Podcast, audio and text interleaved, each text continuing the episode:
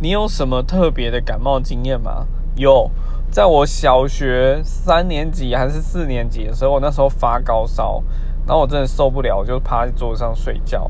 就那个实习老师来上课的时候，就直接把我耳朵拉起来，就说：“你为什么可以上课睡觉？”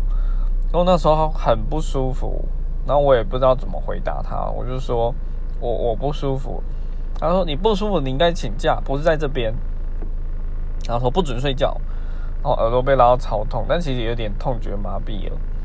然后后来就这样一直上课，上课到就是放学。那放学我在等我家人来载，我就躺在那个穿堂。